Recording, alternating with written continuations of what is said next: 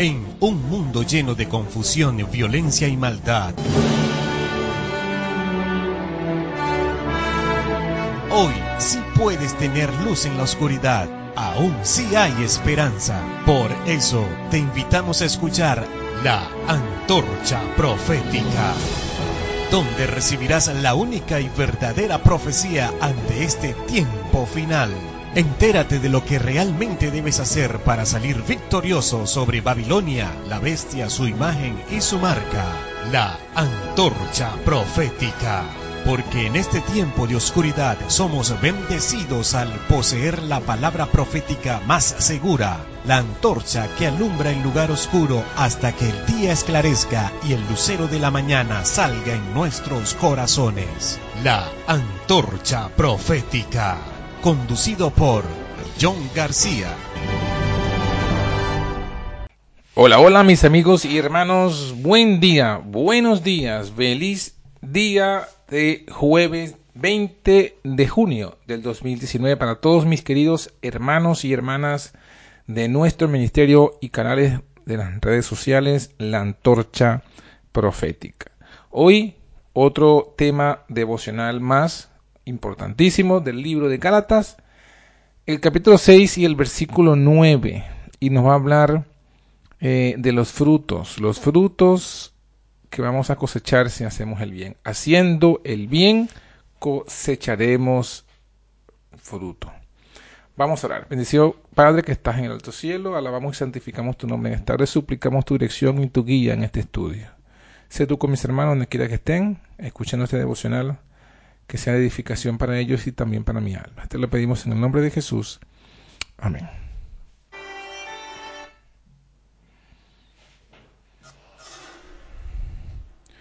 Muy bien, Gálatas capítulo 6, versículo 9 nos dice, no nos cansemos, pues, de hacer el bien, que a su tiempo segaremos, si no desfallecemos.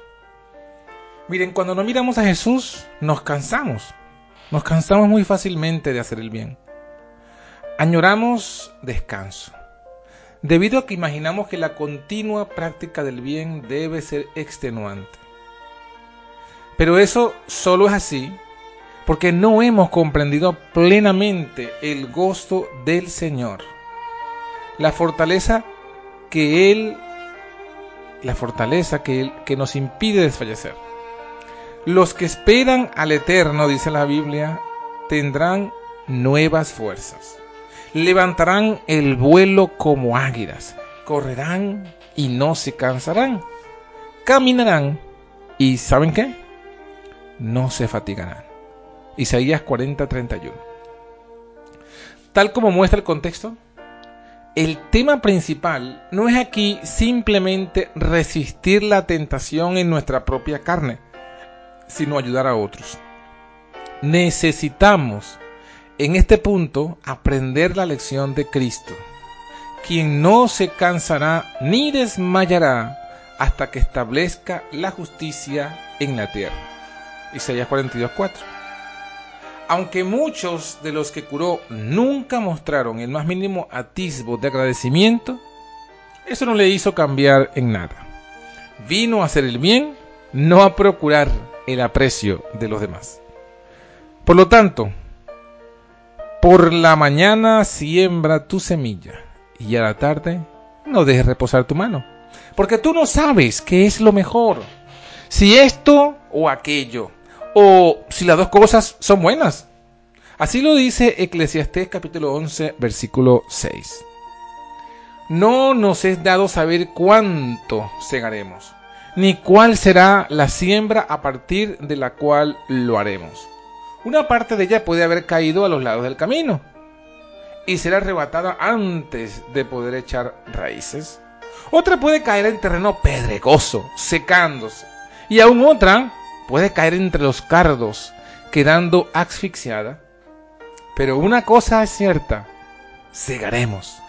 No sabemos si prosperará la siembra de la mañana o la que hicimos por la tarde, o si las dos lo harán. Pero no existe la posibilidad de que las dos fracasen. Amén, gloria a Dios. Prosperará una la otra o las dos. Gloria a Dios, alabado sea su nombre. Esa es la certeza que nos da el Señor de que segaremos. ¿No es eso un estímulo suficiente como para no cansarnos de hacer el bien? El terreno puede parecer pobre y la estación poco prometedora. Pueden darse los peores pronunciamientos para la cosecha y podemos estar tentados a pensar que toda nuestra labor fue en vano. Pero no es así. A su tiempo segaremos. Así, hermanos míos, amados, estad firmes y constantes, abundando en la obra del Señor. Siempre, sabiendo que vuestro trabajo en el Señor no es en vano. Primera de Corintios 15, 58. Hermano, esta palabra a mí, personalmente a mí, me tocan. Me, me, consuelan, me, me edifican, me dan ánimo. Porque es ver el texto de una forma que no lo había analizado verdaderamente antes. La promesa es que segaremos, segaremos. Sea poco o mucho, segaremos. Solo si no nos cansamos. Y a veces uno se cansa, se agobia, a veces uno no ve eh, el fruto, a veces uno ve mucho malagradecimiento, muchos ataques, mucha combatividad, mucha oposición, mucha ignorancia, mucho eh, falta de entendimiento hasta esto y, uno tiende a desanimarse, a, cansarse. Pero qué hermosas palabras de saber que segaremos. Segaremos. Gloria a Dios. El versículo 10 de Gálatas 6 dice, así según tengamos oportunidad, hagamos el bien a todos, especialmente a los de la familia de la fe. Esto nos permite concluir que el apóstol se está refiriendo a la ayuda, ¿qué cosa? Material puesto que no tendría sentido recordarnos que prediquemos la palabra a los que no son de la fe. A ellos especialmente es a, quien hay que predicarla. Pero hay una tendencia natural, entiéndase, natural, en contraposición con espiritual, a limitar la benevolencia a los que se considera que lo merecen. Oímos mucho sobre los pobres que no se merecen otra cosa, pero todos somos indignos hasta de, la más de las pequeñas de las bendiciones de Dios. Y aún así nos la concede continuamente. Si hacéis bien a los que os hacen bien, ¿qué mérito tenéis? También los pecadores hacen lo mismo. Y si prestáis a aquellos de quienes esperáis recibir, ¿qué mérito tendréis? También los pecadores prestan a los pecadores, para recibir otro tanto. Amad pues a vuestros enemigos. Haced bien y prestad, sin esperar de ello nada. Y vuestro galardón será grande, y seréis hijos del Altísimo, porque Él es benigno, aún con los ingratos y malos. Así lo refiere Lucas capítulo 6, versículos 33 al 35. Debemos considerar el hacer bien a otros como un privilegio gozoso y no como un deber ingrato, a eludir en lo posible. Nunca nos referimos a las cosas desagradables en términos de oportunidades. Nadie dice que tuvo la oportunidad de lesionarse o de perder algún dinero. Al contrario, decimos que tuvimos la oportunidad de ganar alguna suma o de escapar a algún peligro que nos amenazaba. Así es como hemos de considerar la benevolencia a los necesitados. Pero las oportunidades hay que buscarlas siempre. Los hombres se afanan procurando oportunidades de hacer ganancias. El apóstol nos exhorta a que busquemos de igual manera oportunidades para ayudar a alguien. Así lo hizo Cristo. Anduvo haciendo bienes. Recorrió el país a pie buscando ocasiones de hacer algún bien a alguien. Y las encontró. Hizo el bien porque Dios estaba con él. Hechos 10:38. Su nombre es Emmanuel, que significa Dios con nosotros. Dios está con nosotros todos los días hasta el fin del mundo, haciéndonos bien para que también nosotros podamos hacerlo a otros. Bien, este, este texto también es hermoso, esta explicación es muy interesante porque eh, eh, tenemos que buscar las oportunidades de hacer el bien, no esperar que toquen a nuestra puerta. Y, bueno, yo ahí me confieso que, que necesito ser uno de estos, de salir, que debo salir a buscar las oportunidades de hacer el bien. Oportunidades según tengamos oportunidad, hagamos el bien a todos, principalmente a los de la familia de la fe. Que Dios nos ayude. Y para concluir, vamos a leer el último versículo, el 11, que dice, mirad en cuán grandes letras os escribo de mi mano. Es posible ver el celo que inflamaba al apóstol Pablo al escribir la epístola, en el hecho de que, contrariamente a su costumbre, tomó la pluma y se puso a escribir la carta, o parte de ella, de su propio puño y letra. Como se puede inferir en el capítulo cuarto, Pablo padecía algún problema en la vista. Eso le impedía hacer su obra, o más bien se lo habría impedido de no ser por el poder de Dios que en él moraba. Necesitaba siempre que hubiese alguna persona asistiéndole.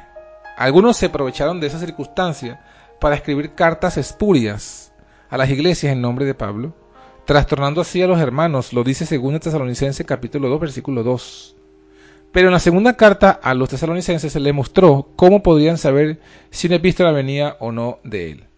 Sea quien fuere el que escribiera el cuerpo de la carta, él mismo estamparía la salutación y la firma de su propia mano. En esta ocasión, no obstante, la urgencia era tal que muy probablemente escribió él mismo toda la epístola.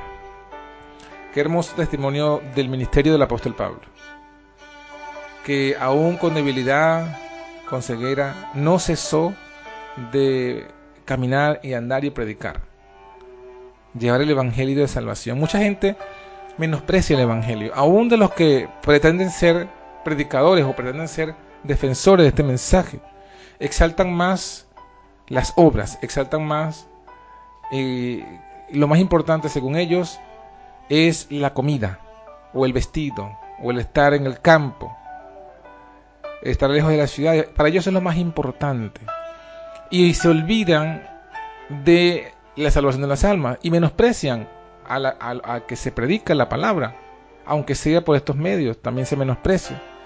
Pero lo que no nos damos cuenta a veces es que lo que realmente salva es la palabra, es la predicación de la palabra. Dice el Señor que le ha agradado salvar a los creyentes por la locura de la predicación. No se salva el alma por el comer vegetariano, por el usar faldas largas o por estar en el campo. No, mis hermanos.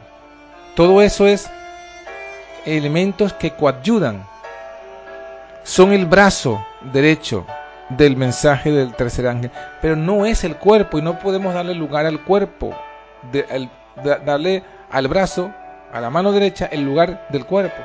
Lo que realmente salva es la predicación de la palabra. La palabra trae ese poder que la gente necesita para salir de sus vicios, de sus angustias, de sus dolores, de sus tristezas, aún salir de su intemperancia, para salir de las ciudades se necesita la palabra de Dios, el poder de la palabra de Dios. Y para, y para eh, vestirse de forma que a Dios agrade también se necesita el poder. Así que no podemos menospreciar la predicación de la palabra. Ni aunque sea por audio. Decir que por audio eso no es nada. No, hermanos, donde quiera que esté la palabra del Señor, allí hay poder. Sea que esté en el papel, sea que esté en un video, sea que esté en un audio, si es palabra de Dios, allí está el poder. Y el poder, el único poder que puede sacarnos de las garras del pecado. Así que el apóstol Pablo sabiendo esto iba por todos lados, predicando, escribiendo, visitando. Pero a quién? A las ovejas perdidas, a las almas que necesitan el Evangelio.